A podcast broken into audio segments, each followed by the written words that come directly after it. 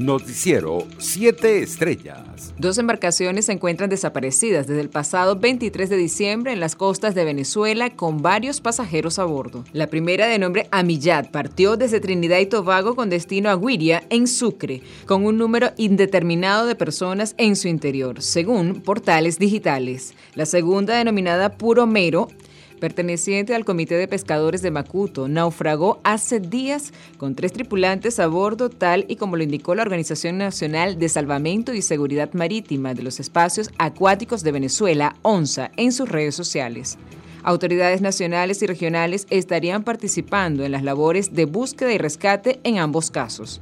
Por su parte, la vicepresidenta Delcy Rodríguez presidió una reunión de la Comisión Presidencial para la Prevención y Control del COVID-19, donde evaluaron diversos mecanismos a desarrollar para hacer frente a la presencia de la variante Omicron en el país. Rodríguez informó este domingo que en las últimas horas se detectaron 165 nuevos contagios y una persona fallecida de coronavirus en todo el territorio nacional.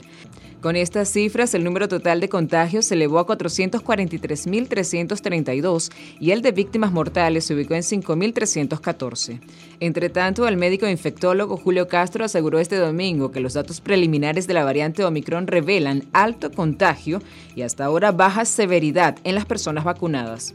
Además, no hay ninguna información sobre efectos a largo plazo cognitivos, cardíacos y neurológicos, por lo cual infectarse como forma de adquirir inmunidad es como una ruleta rusa, sentenció el galeno en sus redes sociales.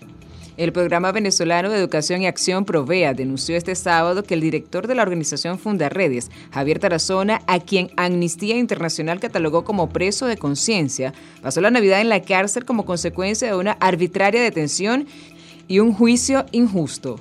Exigimos su libertad plena, defender los derechos humanos. No es delito, expresó la ONG en su cuenta de Twitter. Internacionales. El patrullero de la Policía Nacional de Colombia, Tomás Andrés Blanco Rolón, quien fue secuestrado el pasado 24 de diciembre por las disidencias de la FARC, fue liberado este domingo y entregado al Comité Internacional de la Cruz Roja. Recientemente, la Cruz Roja y la Defensoría del Pueblo también mediaron en la liberación de cuatro mujeres, entre ellas una gestante y una menor de edad, que estaban en poder del Ejército de Liberación Nacional en la región del Cauca desde hace aproximadamente dos meses. En otras noticias, el Ministerio de Salud Pública de la República Dominicana informó este sábado del primer caso de la variante Omicron del COVID-19 en territorio nacional, detectada a una persona que llegó desde Sudáfrica mientras que investiga otros posibles casos. Mientras tanto, Francia registró por primera vez más de 100.000 contagios diarios desde el inicio de la pandemia hace casi dos años, al sumar 104.611 en las últimas 24 horas, informaron las autoridades sanitarias del país. Las mismas fuentes informaron además del deceso de 84 personas en las últimas 24 horas hasta las 122.500 muertes en total desde el comienzo de la pandemia. En otras noticias, numerosas personalidades de Sudáfrica, del continente africano y del mundo rindieron este domingo tributo a la lucha incansable y al legado humano del arzobispo emérito sudafricano y premio Nobel de la Paz Desmond Tutu, fallecido este domingo a los 90 años en la ciudad del Cabo, en el sureste del país. El primero en homenajear públicamente a Tutu fue el presidente de Sudáfrica, Cyril Ramaphosa, al anunciar a primera hora de ayer la noticia de su muerte. Economía.